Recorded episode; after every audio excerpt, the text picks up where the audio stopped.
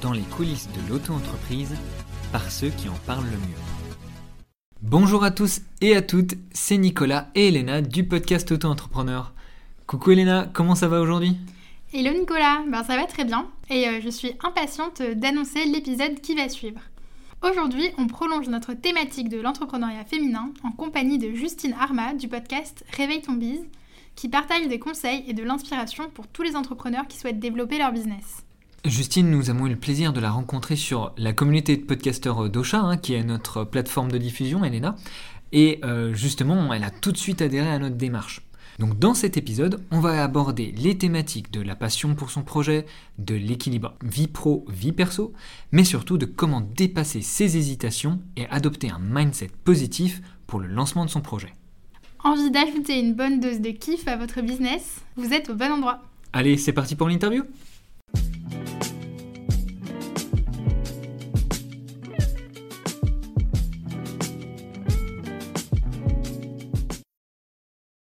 Bonjour à toutes et à tous, c'est Nicolas du podcast Auto-entrepreneur et je suis en compagnie comme toujours d'Elena. Bonjour à tous. Et aujourd'hui, on a une invitée euh, très spéciale qui nous rejoint, du coup Justine. Justine, je vais euh, te demander euh, de te présenter. Yes, salut à vous deux, merci beaucoup pour l'invitation. Je suis ravie d'être avec vous pour ce podcast. Euh, vous êtes les premières personnes à m'inviter sur cette année dans un podcast, donc je suis ravie d'être là avec vous aujourd'hui. Et du coup, qui suis-je? Eh bien, je suis Justine Arma et dans la vraie vie, je suis coach business et podcast, ce qui veut dire que j'accompagne les entrepreneurs à développer leur business sereinement et non au détriment de leur vie, sans passer du temps à chercher leurs clients, grâce à l'outil du podcast principalement. Bah super déjà pour cette explication sur euh, ton activité. Et concrètement, euh, à quoi ça ressemble euh, tes journées? Alors, en réalité, euh, vous n'êtes pas les premières personnes à me poser cette question-là. Et ma réponse, en fait, est, bête, hein, mais je n'ai pas de journée type, j'ai plutôt des semaines type, parce que disons que d'un point de vue organisation, bah, vu que j'ai plusieurs choses, vu que je fais plusieurs choses, euh, mes journées euh, ne se ressemblent pas. C'est plutôt des semaines qui se ressemblent. j'ai découpé mes semaines du lundi au vendredi par différents gros, blocs, pardon. Et en fait, j'ai plutôt voilà des, journées type le lundi, des journées type le mardi, des journées type le mercredi, jeudi, etc., etc. Donc tout est, on va dire, coupé euh, dans des gros blocs différents avec des créneaux dédiés aux personnes que j'accompagne, des créneaux dédiés euh, aux, podcasts que j'enregistre moi-même, euh, des créneaux dédiés à la gestion de mon organisme de formation, à mon auto-formation, à mon suivi financier, à ma stratégie de chef d'entreprise, tout ça. Voilà, c'est plutôt des semaines en fait, type. D'accord, donc quand même une certaine organisation, mais tu gardes un peu de flexibilité. Euh, oui, en fait, euh, l'organisation, je pars du principe que c'est un minima à la base, en tout cas pour réussir à survivre dans la jungle de l'entrepreneuriat euh, et dans son propre business. Et donc, effectivement, je suis flexible parce que tous mes créneaux ne sont pas réservés tout le temps, en fait. Hein. hier, j'ai terminé ma journée à 15h parce que j'avais terminé de faire ce que j'avais prévu de faire. Et puis, c'était très bien, mais des fois, je peux enchaîner jusqu'à 20h, par exemple, parce que j'ai plein de choses, j'ai l'énergie, etc. donc, c'est ancré, mais ça me permet en fait de pouvoir être flexible dans mon agenda et d'être certaine en fait d'accomplir les tâches nécessaires à mon travail, à mes clients et à la gestion de mon entreprise. Est-ce que ta flexibilité justement, ça a été euh, l'un des, points de motivation euh, qui t'ont donné envie de te lancer?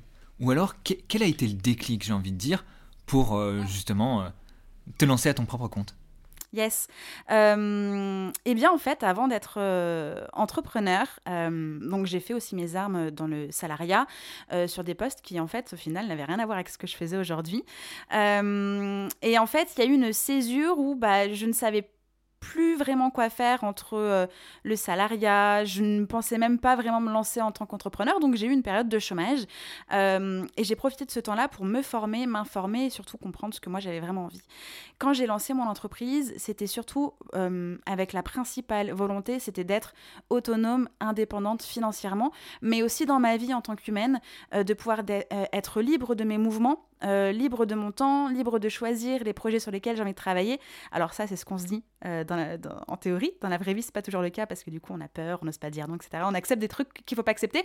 Mais euh, voilà, le déclic, en fait, c'était vraiment ça. C'était de pouvoir continuer de faire ce que je faisais pendant mon chômage de façon bénévole sur les projets des personnes, euh, mais du coup d'être rémunérée pour, pour pouvoir en vivre, donc être libre, autonome, indépendante. Et du coup, pourquoi est-ce que tu as choisi d'être coach? Euh, C'est alors c'est un peu arrivé par hasard. en théorie. Parce que, euh, alors c'est intéressant parce qu'en plus, euh, il y a un article sur votre blog qui me concerne, où à l'époque, j'étais social media manager pour les artistes et les pros de la musique. Donc, vous voyez bien que c'est pas du tout ce que je fais aujourd'hui. Euh, et en fait, c'est fin 2019 où j'ai repivoté mon entreprise. En fait, j'ai littéralement arrêté mes contrats dans l'industrie musicale. J'étais plus alignée avec les valeurs de cette industrie, avec mes clients, mes contrats. Enfin bref, j'étais en souffrance. Et je crois qu'on n'est pas venu là pour faire du bise et souffrir en même temps encore une fois, ma volonté première, c'est d'être euh, libre, autonome, indépendante. Et là, ça l'était plus du tout. Donc, euh, j'ai arrêté mes contrats dans la musique. Et puis, euh, il y a Live Mentor qui est venu me faire un, appel de phare et qui m'a dit Justine, est-ce que tu veux être mentor sur les formations marketing digital, freelance, euh, copywriting et side project. Et moi, j'avais déjà suivi la formation freelance copywriting justement pour lancer mon activité. Donc, c'était en 2017. Et, du coup, j'ai dit oui. Et j'ai embrayé là-dessus. Et donc, c'est un peu arrivé par hasard parce que. Euh, je pense que si j'avais pas eu cette proposition-là, je me serais peut-être pas lancée là-dessus. Je faisais déjà un peu de coaching, mais c'était euh, rien de vraiment officiel en fait. Et, là, ça l'a été. Et donc, du coup, ça a été mon deuxième déclic. On, va donner un petit peu de contexte à cette interview. Donc, on a déjà interrogé euh, une, personne que tu connais, euh, Caroline, euh, de, Glow Up. et on avait envie, avec Elena, de poursuivre justement cette thématique de l'entrepreneuriat féminin. Et c'est pour ça qu'on s'est tourné vers toi. Et justement, toi, quelle a été ta première vision de l'entrepreneuriat féminin? Au départ, pas grand-chose. Pas grand-chose parce que je partais du principe qu'une entrepreneur était un entrepreneur, en fait, que ce soit un homme ou une femme, on entreprend. Euh, par contre, ce qui s'est passé en, avançant un petit peu, c'est que bah, y avait euh, des problématiques que nous pouvions rencontrer que les hommes ne rencontraient pas forcément, euh, comme les jugements que peuvent exprimer notre entourage, comme les clichés qu'on peut avoir en étant une femme, en, en nous laissant croire qu'en fait il faut choisir, qu'on ne peut pas tout avoir, qu'on ne peut pas être femme, maman, euh, meilleur ami, entrepreneur. Enfin, comme s'il fallait choisir en fait dans notre vie et qu'on reste bien à notre place et qu'on reste bien dans cette case et surtout de ne pas dépasser. Et ça, j'étais confrontée euh, peu de temps après mon lancement parce qu'au final, tant que j'étais pas lancée, c'était pas sérieux pour les autres. Donc, j'avais pas trop de problématiques là-dessus. Euh, et ensuite, quand, vu que ça a tout de suite fonctionné pour moi, c'était genre, ah, mais ça marche pour toi, Justine? Mais, mais, mais, mais comment ça se fait? Bah, des os en fait. Enfin, ça fonctionne, c'est parce que j'ai travaillé pour. Et c'est vrai qu'il y avait une attente de, bon, c'est pas sérieux, bon, c'est encore un truc. Euh, voilà, puis de toute façon, euh, j'étais déjà en couple, bon, de toute façon, elle va suivre son mec. Euh, donc, mon, copain qui est artiste, Marvin Marchand, va suivre son mec, sa carrière musicale, et puis, bah voilà, c'est juste son petit passe-temps. Bah non, en fait. Donc, c'était plutôt ce ce genre de choses auxquelles été confrontée et que je retrouve aussi facilement euh, dans les profils de femmes entrepreneurs que, j'accompagne ou alors qui m'entourent, hein, c'est que voilà, il y a des clichés, il y a des choses que. Il y a des attentes de la société, des autres, de notre entourage, et en fait, bah, ça repose sur nos épaules.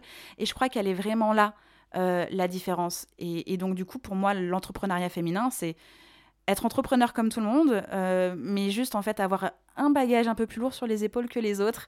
Et, du coup, euh, bah, c'est se dépatouiller en fait, avoir plus de.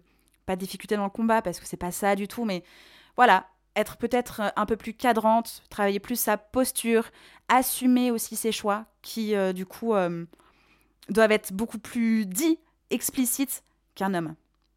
Peut-être pour revenir au, tout début de, ta réponse, tu parlais justement de clichés. Est-ce qu'il y en a qui te reviennent un petit peu en tête, très spécifiques, des clichés auxquels les femmes entrepreneuses ont été euh, euh, confrontées dans celles que tu accompagnes? Bah, en fait, il y a un, cliché qui est à la fois euh, soit tout noir, soit tout blanc, qui est, bon, bah, de toute façon, elle fait ça pour un passe-temps. Voilà, c'est, elle tricote, elle une petite boutique en ligne, euh, tricotin, euh, tranquille. C'est pas forcément pris au sérieux. Et puis, il y a l'autre côté, qui, une, autre partie de, de, la société, de la population, notre entourage, qui peut penser que, ah bah non, tu pourras pas être maman. Bah, c'est pas possible. Puis, tu pourras même pas être épouse comment tu vas faire pour t'occuper de ton mari si tu te... enfin et en fait c'est vraiment soit tout soit rien c'est soit on c'est un petit passe-temps, on n'est vraiment pas pris au sérieux, soit on est trop pris au sérieux et du coup ça laisse pas la place à une vie humaine. mais aux hommes, on leur demande pas, on leur dit pas qu'il va falloir choisir. Enfin, on fait un peu comme on veut, qu'on soit un homme ou une femme en fait. Sauf que bah voilà, c'est ce cliché-là, en tout cas, qui est, qui, qui est, le plus récurrent. Et moi, je me souviens d'une personne qui m'a dit. Oh mais les femmes aujourd'hui, elles veulent tout. Enfin, faut bien comprendre qu'on peut pas être maman, on peut pas être une super épouse, on peut pas être en bonne santé, on peut pas avoir une carrière. Il y a un moment donné, il faut quand même, faut faire des choix. On peut pas tout faire. Et j'étais là genre, ok, bah en fait je choisis tout et puis on verra bien, c'est tout. et est-ce que tu ressens ce même besoin auprès des euh, entrepreneurs euh, que tu accompagnes? Ou est-ce qu'elles ont euh, des besoins spécifiques eh bien oui, parce que c'est vrai que les, besoins récurrents, ça va être de mettre en place un cadre pour se réassurer elle-même et aussi assurer l'entreprise qui au passage va assurer la réussite et donc assurer l'entourage. Donc c'est vraiment ce cadre et ce travail sur la posture euh, qui est un vrai besoin et en fait c'est un peu l'effet domino. On travaille ça en amont, c'est vraiment la base en fait et finalement bah, l'entrepreneur va se sentir bien, va se sentir à l'aise, à pouvoir le dire, le véhiculer et en fait bah, les gens autour n'auront pas le choix que de dire ah ouais c'est classe ce que tu fais, bravo. Bah, là, tu parles justement d'inspiration, euh, et c'est classe ce que tu fais. Est-ce que toi-même, tu as euh, des modèles qui t'inspirent euh, au quotidien, des femmes entrepreneurs qui t'ont donné envie de te lancer également? Alors, sur la deuxième partie de ta question de donner envie de me lancer, il faut savoir que ma maman a toujours été entrepreneur et je ne voulais clairement pas être entrepreneur parce que je la voyais galérer. ça me donnait pas du tout envie. Euh, et donc, du coup, moi, à aucun moment, je me disais. Euh, enfin, ma maman, c'était pas un modèle d'entrepreneuriat du tout. Il faut savoir qu'on n'entreprend pas aujourd'hui comme on entreprenait avant et qu'en plus, c'était pas un business en ligne, c'était une entreprise physique, une vraie unité commerciale. C'était. Euh, il y a eu un magasin diététique et puis plus tard, il y a eu un centre de bien-être et de beauté. Et puis ensuite, il y a eu un cabinet de psychanalyse. Enfin bref, il y a eu à chaque fois une entité physique. Et euh, qui en fait rendait la, chose vraiment pas flexible. Et, moi, j'ai vu ma maman euh, euh, galérer pour avoir des vacances parce que bah, c'était compliqué avec la clientèle, etc. Je l'ai vu faire du lundi dimanche, se prendre les choses sur sa compte. Donc ça me donnait vraiment pas du tout envie. Enfin, j'étais pour le coup, c'était vraiment pas un modèle d'entrepreneur. Par contre, ça m'a servi de modèle pour entreprendre différemment. Et, du coup, je pense que j'ai hum, créé mon business comme moi je l'entendais. Et, hum, et mon entourage en fait euh, d'entrepreneurs qui se lancent en même temps que moi m'a aussi inspirée. Et aujourd'hui, je suis entourée d'entrepreneurs euh, féminins, majoritairement féminines, euh, qui me font kiffer. Par exemple, je peux citer euh, Aline Narcisse de l'entreprise Solstice Writings, qui est devenue, dans le jargon, ma business pote. Il n'y a pas une journée, on ne sait pas une note vocale. Euh, on s'auto-inspire, on s'auto-motive et ça fait vraiment du bien. Euh, des fois, on, rencontre les problématiques au même moment et c'est top. Et des fois, ben, il y en a une qui est sur un truc et puis on se dit Ah, mais ouais, peut-être que je vais y être dans quelques temps. Du coup, ça nous tire vers le haut, etc. Dans la même foulée, eh bien, Camille Coulon, de Girl Boost. Pareil, c'est aussi une business spot. Et puis, euh, pareil, euh, des notes vocales et, du soutien. On est devenu organisme de formation en même temps. On travaille notre Calliope en même temps. Enfin, on fait vraiment les choses en simultané, non pas pour faire exprès, mais c'est que voilà, on avance et c'est l'entraide. Et, euh, et, puis, du coup, ouais, c'est un vrai soutien, c'est un travail d'équipe. Ensuite, qu'est-ce que je pourrais citer Pauline Sarda de Step 22. Pauline Sarda, c'est une tueuse, je l'adore, Pauline. Elle s'est lancée à peu près en même temps que moi.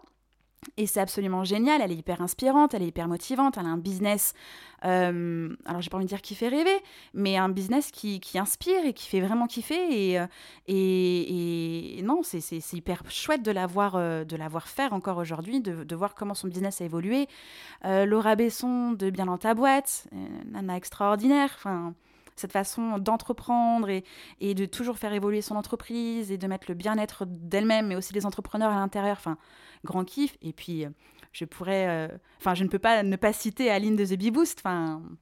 Pareil, une, nana hyper inspirante, hyper dynamique, euh, qui, challenge, qui s'auto-challenge et qui challenge tout son entourage, toute sa team. Et du coup, ça donne envie aussi de, voilà, de, de, construire des choses, de se challenger, de ne rien prendre pour acquis et, et de toujours en fait essayer de kiffer. Enfin bref, c'est toutes ces, ces, ces, femmes qui m'entourent, de près ou de loin, qui, qui m'inspirent énormément dans mon quotidien. Là, ça me fait repenser à l'interview qu'on a eue avec euh, Caroline, hein, Elena, hmm. qui euh, parlait de l'importance euh, du réseau, hein, mine de rien. C'est ce que, ce que tu dis avec justement cette énumération de noms. on va avoir l'occasion de revenir plus en détail justement sur la partie entrepreneur. Bah oui, maintenant qu'on est au cœur justement de la thématique de l'entrepreneuriat, Est-ce que selon toi, il y a des étapes concrètes à mettre en place pour bah, réussir à lancer son business et à justement entreprendre comme on l'entend? Je dirais que la première étape, et, je ne sais pas si on y pense vraiment, mais en tout cas avec le recul et avec l'évolution de mon entreprise, je pense qu'il faut vraiment y penser, c'est qui on est, qu'est-ce qu'on a envie de faire. Pour moi, c'est l'étape la plus fondamentale parce que euh, on crée un business pour soi-même, pas juste pour aider les autres. On n'est pas tous Gandhi, on n'est pas tous là à vouloir euh, travailler avec tout le monde, aider, euh, que, que, la planète soit mieux, etc. on crée un business parce qu'on a envie de le créer, parce que ça nous fait kiffer, et donc du coup, qui on est à l'intérieur, pourquoi est-ce qu'on crée, euh, qu'est-ce qu'on a envie de faire, qu'est-ce qu'on aime suffisamment fort pour pouvoir le faire tous les jours pendant un certain temps, parce qu'on n'est pas obligé de le faire non plus toute la vie. Hein. C'est ça aussi l'avantage d'être entrepreneur, c'est que on évolue, on est hyper flexible et du coup ça bouge. Et, vous avez bien vu, hein, mon business aujourd'hui n'est plus celui de 2018. Euh, et pour moi, c'est hyper, voilà, c'est là l'étape la plus fondamentale, c'est qui je suis, euh, ce que j'aime, euh, comment je veux le partager, avec qui est-ce que j'ai envie de travailler et, voilà, comment je vais kiffer vraiment. C'est Pour moi, c'est l'étape première. Ensuite, eh ben, une fois qu'on a identifié ça, bah, il faut savoir à qui est-ce qu'on a envie de travailler. Donc, on passe par l'étape number one ou number two. Le, persona, pour moi, c'est fondamental aussi. Savoir à qui est-ce qu'on a envie de travailler. C'est pas juste de dire Ok, moi je sais faire ça, je sais que cette personne-là a un problème et je vais lui apporter une solution. Ça, va au-delà de ça, ça va avec qui est-ce qu'on a vraiment, avec qui on a vraiment envie de collaborer humainement. Parce qu'on peut, euh, et ça d'ailleurs j'en ai fait un peu les frais lors de mes deux premiers contrats clients au tout début de mon activité où bah, j'avais mon client idéal en fait en face de moi, c'est très cool, je l'avais attiré, c'était génial. Mais en fait humainement c'était pas du tout ça. Mais ça je m'étais pas rendu compte de ça du tout.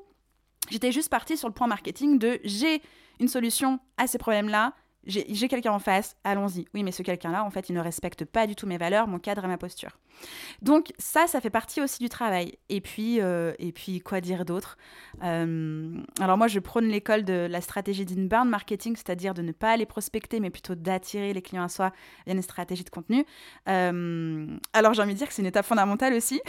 si les personnes ne veulent pas les prospecter, c'est de savoir à qui est-ce qu'on s'adresse et comment est-ce qu'on peut le dire de la meilleure manière, donc via de la stratégie de contenu que ce soit blog, podcast, vidéo et puis aussi réseaux sociaux. Voilà grosso modo mes, mes, gros, mes grosses étapes, mes trois étapes euh, que j'aime transmettre en tout cas. Super, bah en tout cas c'est super clair. Euh, on a déjà on a un petit peu évoqué donc, les, stéréotypes qui sont encore euh, liés à l'entrepreneuriat féminin.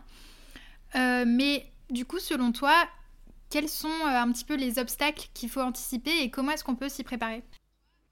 Alors, il peut y avoir des obstacles, on va dire, pratico-pratiques d'un point de vue administratif, déjà. Et ça, tout dépend un petit peu euh, le statut juridique que l'on peut choisir. Aussi bien créer une micro-entreprise, ça peut être très simple, en un clic, c'est fait. Mais il y a d'autres choix que de la micro. Et, des fois, du coup, administrativement parlant, ça demande plus d'organisation, plus de réflexion. Et encore une fois... Euh, chaque personne est un cas unique, donc ne pas hésiter à aller euh, chercher des informations et se faire accompagner dans cette démarche-là. Euh, donc les premiers blocages, ça peut être administratif, surtout pour euh, les personnes qui sont un peu allergiques au papier, à l'administration, à l'administration française de surcroît. On les connaît bien. Moi aussi, je suis un peu en train de dealer encore avec eux en ce moment. C'est voilà, je, je crois qu'ils ont encore je sais pas, un parchemin, ils envoient des courriers par pigeon voyageur, ils écrivent encore à la plume. Voilà, ça peut être problématique, l'administratif. Euh, et puis les blocages, donc comme on l'a dit euh, un petit peu avant, c'est donc l'entourage. Peut y avoir beaucoup de personnes qui euh, donnent leur avis sans que cet avis-là soit demandé. Et en fait, il n'est simplement question que, entre guillemets, leur peur et leur propre frustration de mes mais comment tu peux faire ça? C'est pas possible. Pas, on peut pas créer une activité comme ça. On ne peut pas vivre, euh, je sais pas, de son podcast. On ne peut pas vivre de son blog. On ne peut pas vivre de faire du SEM, du community management.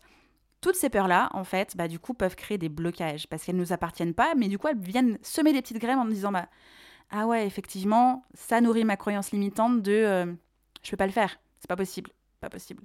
Et puis en parlant de croyance limitante, on peut être soi-même son propre blocage en pensant, par exemple, eh bien, qu'on n'a rien de plus que quelqu'un d'autre. Donc pourquoi est-ce qu'on viendrait nous choisir, nous? Bah, En fait, tout le monde est unique et puis on apporte de la valeur, on apporte euh, une énergie, on apporte une expertise, un cerveau. Et rien que ça, ça fait la différence. Donc voilà, les trois blocages principaux administratifs, l'entourage qui peut être bloquant, et puis soi-même au final. Et comment est-ce que toi tu fais pour euh, conserver ta motivation? Au-delà en fait de tout, de toutes ces croyances qui peuvent être un peu limitantes ou alors euh, de ben, un peu des remises en cause de, tes, choix Comment est-ce que toi tu as réussi à dépasser ça euh je crois que, enfin non, c'est pas je crois, c'est que vraiment moi mon leitmotiv c'est de kiffer. En fait, j'ai besoin de ressentir de la satisfaction. Alors entre parenthèses, ça fait partie aussi de mon human design, mais ça c'est un tout autre sujet, euh, qui fait que j'ai besoin aussi de, de, ressentir voilà de la satisfaction dans majoritairement tout ce que je fais. Euh, et ça peut tout prendre en considération, un peu uniquement que le business. Hein. Je peux aussi juste faire du roller et kiffer ma vie, c'est très bien. Euh, et du coup, c'est toujours ça qui me nourrit. Aller à la recherche de la satisfaction, du kiff. Euh, et quand je sens que ce n'est plus le cas, eh bien, je n'hésite pas encore aujourd'hui à me remettre en question et à presque tout remettre en question, quitte à faire un peu de rétro-pédalage pour voir où est-ce que j'en suis, ce que je peux modifier, ce que je peux jeter, ce que je peux ajuster pour retrouver ma satisfaction principale, retrouver le kiff et donc garder motivation. C'est vraiment ça que je fais euh, dans mon quotidien. Alors, ça ne veut pas dire que euh, parce que j'aime pas la compta, je vais pas le faire. Euh, ça veut dire que bon, bah, je, le fais, mais je trouve aussi des systèmes d'automatisation. Et puis, je peux aussi déléguer certains trucs qui me font pas kiffer ou parce qu'on peut avoir à un moment donné aussi la possibilité de déléguer. On peut le faire soi-même, apprendre à faire, on peut automatiser et puis à un moment donné on peut déléguer. Il y a forcément une alternative pour en tout cas se délaisser un peu des tâches pas cool, pas kiffantes. Voilà, et donc en fait, bah là, dans ce que tu nous dis, on voit qu'il y a la nécessité de, garder un, équilibre. Et justement, sur la thématique de, l'équilibre, euh, ça peut être un peu plus compliqué quand on est entrepreneur. On en a déjà discuté avec, euh, avec euh, Carole Anne dans le précédent podcast, donc notamment entre l'équilibre vie pro, vie perso, où on sait que ben, des fois, tu l'as évoqué tout à l'heure, on a tendance à pouvoir travailler, parce que même si on peut s'arrêter plus tôt, le fait de ne pas avoir d'horaire, ça peut aussi vouloir dire qu'on peut travailler jusqu'à assez tard. Toi, du coup, euh, comment est-ce que tu fais pour euh, garder cet équilibre? Mm. euh, J'ai appris un peu à mes dépens qu'en fait, il pouvait pas y avoir un équilibre comme on peut l'imaginer, comme une balance, où ça doit toujours être voilà très droit, très linéaire, pas trop, une espèce de truc de balancier qui doit surtout ne pas bouger. Pour moi, c'est hyper utopique. Et en fait, cette utopie-là, cet idéal qu'on souhaite atteindre, crée du mal-être et de la frustration parce qu'on se dit mais en fait je suis pas capable de je suis pas capable d'être à moitié sur mon business ou à moitié dans ma vie euh, personnelle c'est pas possible donc du coup quand je dis que je l'ai appris à mes dépenses c'est qu'en fait j'ai été très beaucoup euh, business de, 2020 à, à aujourd'hui fin d'année dernière surtout pendant les crises sanitaires en fait j'ai eu beaucoup de travail et je me suis oubliée euh, au détriment de ma santé physique et psychologique. mais parce que, en plus d'avoir beaucoup de travail, j'étais vraiment en train de dire mais je suis pas capable de prendre soin de moi, mais je suis pas capable. Et donc ça allait pas. Je, nourrissais un truc qui était pas sain pour moi. Euh, et puis à un moment donné, je me suis bloqué le dos et je me suis dit ok là c'est l'alarme de mon corps, il va falloir que je mette les choses en place. Donc je, je pars vraiment du principe que l'équilibre ne ne peut pas être tout le temps linéaire, mais qu'il faut faire preuve de flexibilité. Et la flexibilité, elle vient par le cadre. Euh, déjà en structurant ses journées et ses semaines, bien évidemment, enfin en tout cas c'est ce que je recommande, mais aussi en incluant au sein même de son planning des choses sur lesquelles on peut prendre soin de soi, des choses qui ont de l'importance pour nous, euh, en tant qu'humain, mais aussi pour notre entourage. Euh, par exemple, moi, j'ai des créneaux directement dans mon agenda avec 30 minutes tous les matins pour euh, lire euh, et écouter un podcast. Enfin, j'ai 30 minutes pour moi. Déjà, il y a 15 minutes de lecture. Et puis, 15 minutes après, je fais un peu ce que je veux, entre guillemets. Des fois, je vais écrire un petit peu. Euh, des fois, je vais juste prendre l'air, etc. Et ça, je l'ai deux fois dans la journée. Et rien qu'en intégrant une heure, en fait, au final, dans ma journée, eh ben, je me remets à lire, et eh bien, j'ai la sensation de prendre soin de moi et de ne pas m'oublier. ensuite, je pense qu'il faut aussi arrêter de, penser que parce qu'on est trop business, on n'est pas assez perso, et parce qu'on est trop perso, on n'est pas assez business. Il y a des moments où on va y avoir plus de business que de perso. Et il y a des moments, c'est l'inverse. Et en fait, c'est là aussi où faire preuve de flexibilité euh, humaine, mais aussi euh, mindset, où bah, c'est OK en fait. C'est OK, on n'est pas toujours obligé euh, d'être que full perso parce qu'on organise un mariage ou être full business parce qu'on est en plein lancement. Il y a des moments où il va y avoir plus de rush. Et cette flexibilité-là, fait qu'on peut trouver un certain équilibre, en fait, dans le temps quand on additionne toute cette flexibilisation des choses. Et puis, qu'est-ce que je pourrais rajouter? Euh, bah, Rien de plus, en dehors de l'accepter, cadrer. Ah oui, si, j'aimerais aussi rebondir sur le fait que tu disais qu'effectivement, euh, il n'y avait pas de début ni de fin vraiment très clair de sa journée. On peut travailler un peu partout, n'importe quand, n'importe comment, etc. Euh, au début, quand on se lance, on se dit ouais, trop le kiff, je vais pouvoir travailler quand je veux, où je veux, n'importe quand. En fait, euh, dès le départ, je pense qu'il faut cadrer en se disant que j'ai tant de choses à faire aujourd'hui, j'ai tant de temps pour le faire et de s'y maintenir. Si ça dépasse, c'est propre à soi-même de se dire bon bah j'ai encore besoin de deux heures, j'ai l'énergie pour, j'ai envie, je vais le faire, ou alors j'ai besoin de deux heures, j'ai pas envie de le faire, je, je le décale. Mais c'est vraiment d'aussi structurer son quotidien comme si on allait au, au, boulot, en fait, comme si on allait ailleurs, euh, j'en sais rien. Moi, mon bureau est mon bureau et je ferme la porte et fini mon bureau et je laisse même mon ordinateur dans mon bureau pour m'éviter de checker mes mails le soir à 20h30. Mais voilà, c'est des petits systèmes comme ça où il faut quand même bien comprendre que c'est à nous de cadrer et c'est à nous de voir en fait quand la journée commence et quand la journée se termine en fait. C'est bah, super clair. Merci beaucoup pour, euh, pour, ta, pour tes, tes, arguments. Et on va passer maintenant sur une question un petit peu plus, enfin, euh, tout aussi personnelle, mais peut-être sur un angle un peu différent. Euh, toi, qu'est-ce que c'est quoi ta plus grande fierté en tant qu'entrepreneur? Eh bien, je crois, la première, c'est d'avoir pu vivre de mon activité 15 jours après mon immatriculation, donc euh, genre 15 euh, janvier 2018, je sais plus, je me suis matriculée le 1er janvier, donc on va dire que 15 jours après, c'est à peu près dans, ce zoo-là.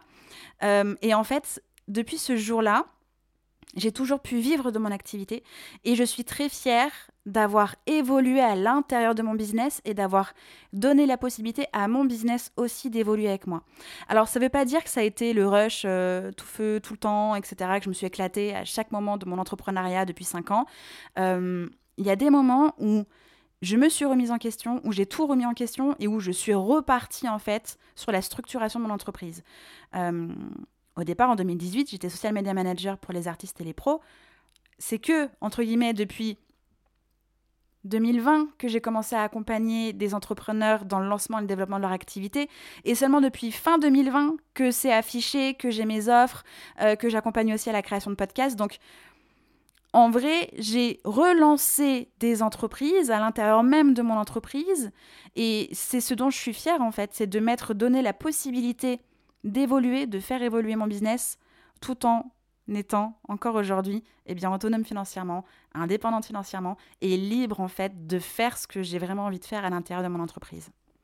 Et on parle là de, fierté et de réussite. Est-ce que parmi les, les personnes que tu as accompagnées, tu as un exemple de réussite euh, qui te vient en tête? Parmi les, plus de 300 que j'ai accompagnés, que ce soit en, entrepreneuriat ou alors en podcast, c'est hyper difficile. J'en ai plein, j'en ai plein, j'en ai plein, j'en ai plein. Euh, je, pense que je peux partager euh, Anne-Laure.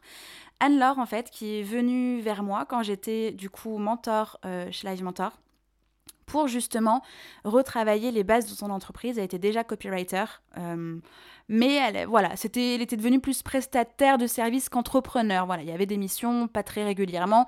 Elle voulait revoir son business et elle était euh, enceinte euh, vraiment juste coucou, c'est-à-dire que elle a accouché pendant notre coaching de trois mois. Et euh, ça l'a pas empêché en fait de restructurer son business et de lui permettre en fait de le développer comme elle avait envie de le développer. Donc on a tout revu et euh, ça l'a relancé. Elle a accouché et elle est revenue vers moi quelques temps après pour pouvoir lancer un podcast au service de son business. Aujourd'hui, son podcast s'appelle Genre de fille et son podcast est complètement au service de son entreprise puisque à l'interview des femmes, euh, qui ont un impact positif dans la société, pas que entrepreneurs. Et c'est exactement les personnes avec lesquelles elle collabore ou avec lesquelles elle écrit des choses. Donc en fait, euh, bah, la boucle est bouclée. Elle s'est rendue visible, elle a attiré des clients, des clientes. Euh, elle s'est fait connaître, elle s'est fait entendre. Elle a même été nommée coup de cœur Apple Podcast quelques temps après. Et aujourd'hui, eh ben, elle est maman. Je crois qu'elle est mariée, mais même si, en tout cas, elle est en couple. Euh, elle est entrepreneur, chef d'entreprise puisqu'elle a employé. Euh, elle a euh, employé une alternante il y a peu. Elle délègue même des missions à des freelances. Donc, elle a relancé son business, elle a un podcast qui cartonne, elle est maman épanouie, entrepreneur épanouie, chef d'entreprise épanouie, et, et, trop bien, et, beaucoup trop bien. Donc, pour moi, c'est vraiment un exemple de réussite où, bah, en fait, on n'a pas besoin de choisir.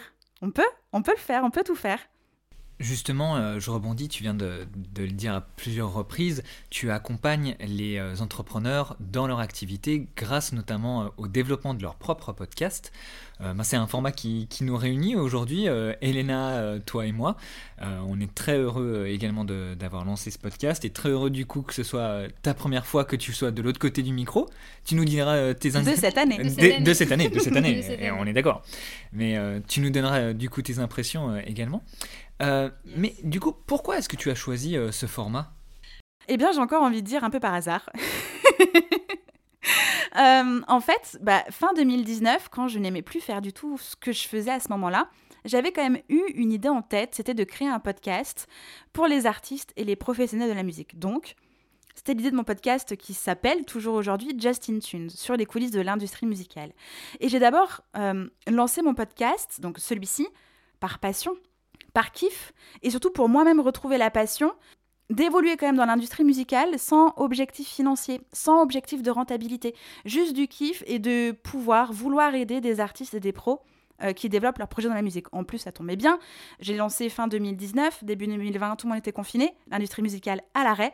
J'ai eu énormément euh, de personnes exceptionnelles dans mon podcast ce qui fait qu'il a même été nommé dans la catégorie podcast de l'année au Social Music Awards 2020. Enfin, il est arrivé des trucs de fou sur ce podcast-là, sur ce projet de kiff, euh, qui prenait quand même deux jours de travail par semaine, donc il fallait quand même bien kiffer. Euh, donc c'est un peu déjà euh, par kiff et par passion que, je suis tombée dans le podcast. Et, et comme je voyais tout le potentiel qu'il y avait autour, tout le réseau pro et perso que ça pouvait m'apporter, tout l'enrichissement humain, je me suis dit, mais en fait, il faut faire la même chose pour son business. Puisqu'on fait la même chose sur Instagram, puisqu'on fait la même chose avec son blog ou sa chaîne YouTube, bah en fait autant lancer un podcast au service de son business parce que ça cartonne de ouf. Et donc c'est comme ça en fait que bah j'ai commencé encore une fois un peu par hasard à accompagner des entrepreneurs sur le podcast parce que des personnes voyaient que j'avais un podcast, enfin des entrepreneurs que j'accompagnais normalement de base sur l'entrepreneuriat, sur leur business, m'ont dit mais t'as un podcast, ça m'intéresse, comment on fait? Et voilà, ça a commencé un peu à dérouler dessus. Et c'est comme ça bah, que euh, j'accompagne à la fois sur la partie business, mais que j'ai aussi du coup mon programme d'accompagnement de groupe pour lancer un podcast au service de son business. c'est super parlant. C'est super parlant en tout cas euh, pour nous euh, l'idée justement de d'utiliser en fait le, podcast un peu comme un moyen aussi de, bah, de trouver un réseau et puis justement de rencontrer, de rencontrer des gens et que c'est finalement en fait quand tu quand tu compares ça un peu au fait d'avoir un blog peut-être que même le podcast, c'est un moyen qui est peut-être un peu plus accessible parce que il y a beaucoup de gens pour euh, peut-être pour lesquels l'écriture c'est peut-être un peu problématique. Et alors qu'en fait en conservant justement ce ton euh, très naturel et justement cette euh, bah, capacité à, à parler en direct je pense que c'est quelque chose qui peut ça rend ça vraiment accessible et, et, bénéfique pour les pour les gens qui veulent justement conserver un peu cette idée de spontanéité. Complètement. Et comme on le disait, il y a aussi l'idée de, de, réseautage. Ouais. On a rencontré beaucoup de gens. On a hein. rencontré beaucoup de gens. Avec le podcast, ça, fait écho un petit peu à notre expérience. Euh. Et, via, via la plateforme, ben, avec l'équipe d'Ocha, du coup, la plateforme qu'on utilise, on les salue. Euh. Le club Ocha. C'est vraiment bien fait. Bah, hein. c'est grâce à eux hein, qu'on est là aujourd'hui. C'est grâce à eux qu'on s'est rencontrés. Donc euh, c'est la preuve mhm. que ça marche. Complètement. Eh bien écoutez, ce que je vous propose, c'est de, de voir ensemble peut-être ton dernier mot vis-à-vis de, de cet entretien. Est-ce que tu as euh, voilà, un dernier mot spécifique euh, pour nos auditeurs et pour les porteurs de projets en général? Pour les personnes qui souhaitent euh, se lancer et qui hésitent un petit peu encore aujourd'hui, le conseil ultime, c'est lancez-vous. Ça va aller, c'est une belle aventure, tout va bien se passer, la Terre va continuer de tourner, vous aurez toujours de l'air pour respirer. Et même si jamais il y a des coquilles, des bosses sur votre route. Vous allez apprendre énormément. Donc, quand je dis que tout va bien se passer, c'est qu'au final, il y aura forcément quelque chose de positif qui va ressortir de cette aventure-là. Pour les personnes qui sont déjà lancées, qui développent leur projet, euh, à eux, j'ai vraiment envie de leur dire, surtout, kiffez. Pour moi, c'est hyper important de kiffer. On n'est pas venu là pour souffrir. Et quand on commence à ressentir de la résistance, un peu de douleur, et là vraiment je fais des guillemets parce que bon, le niveau de douleur, est, enfin, c'est quand même un grand mot, euh, voilà. Euh, quand on commence voilà, à, à, pas se sentir bien dans ce qu'on a créé, ne pas hésiter surtout à se remettre en question et à remettre en question ce qu'on a euh, construit parce que tout évolue, on évolue, le business évolue, nos envies, notre vision, nos ambitions, notre expertise, tout évolue. Et donc, bah, comme tout est flexible, et en tout cas, comme on essaie de créer quand même de quelque chose de flexible et, et que c'est possible en fait, eh bien, n'hésitez pas à à revoir ça pour retrouver le kiff et du coup euh, la motivation. Bah, merci pour ce mot de la fin. Merci beaucoup. Mais avec grand plaisir. Maintenant, il ne nous reste plus qu'à remercier Justine pour ce moment passé ensemble. Euh, donc moi, euh, une des thématiques qui m'a particulièrement marquée et je pense qui va faire écho au ressenti de pas mal de nos auditrices, c'est l'idée d'oser et surtout ne pas se laisser influencer par la vision d'autrui sur ce sur ce que ça signifie d'entreprendre et ne pas se laisser euh, décourager par euh, certaines croyances limitantes comme quoi on ne peut pas tout faire ou comme quoi euh, le fait de devenir entrepreneuse voudrait dire à renoncer à d'autres aspects de sa vie. Voilà, de mon côté, Elena, moi ce qui me marque, c'est justement l'importance de s'entourer de personnes qui ont le même objectif et vraiment le même état d'esprit, de se créer un réseau ou d'en rejoindre un, et surtout d'échanger avec ceux qui nous inspirent. Et je pense que ce constat, il est universel auprès de tous les porteurs de projets. Donc on vous annonce déjà euh, que nous réaliserons un troisième épisode sur le thème de l'entrepreneuriat féminin ultérieurement durant cette seconde saison de notre podcast, car nous souhaitons continuer de faire vivre ce thème sur la durée. Donc on espère que ce nouvel épisode vous aura plu. Venez nous le dire sur nos réseaux sociaux et nous laisser un avis et une note sur Apple Podcast si l'envie vous en dit. Et on vous dit à très bientôt sur, tous nos réseaux.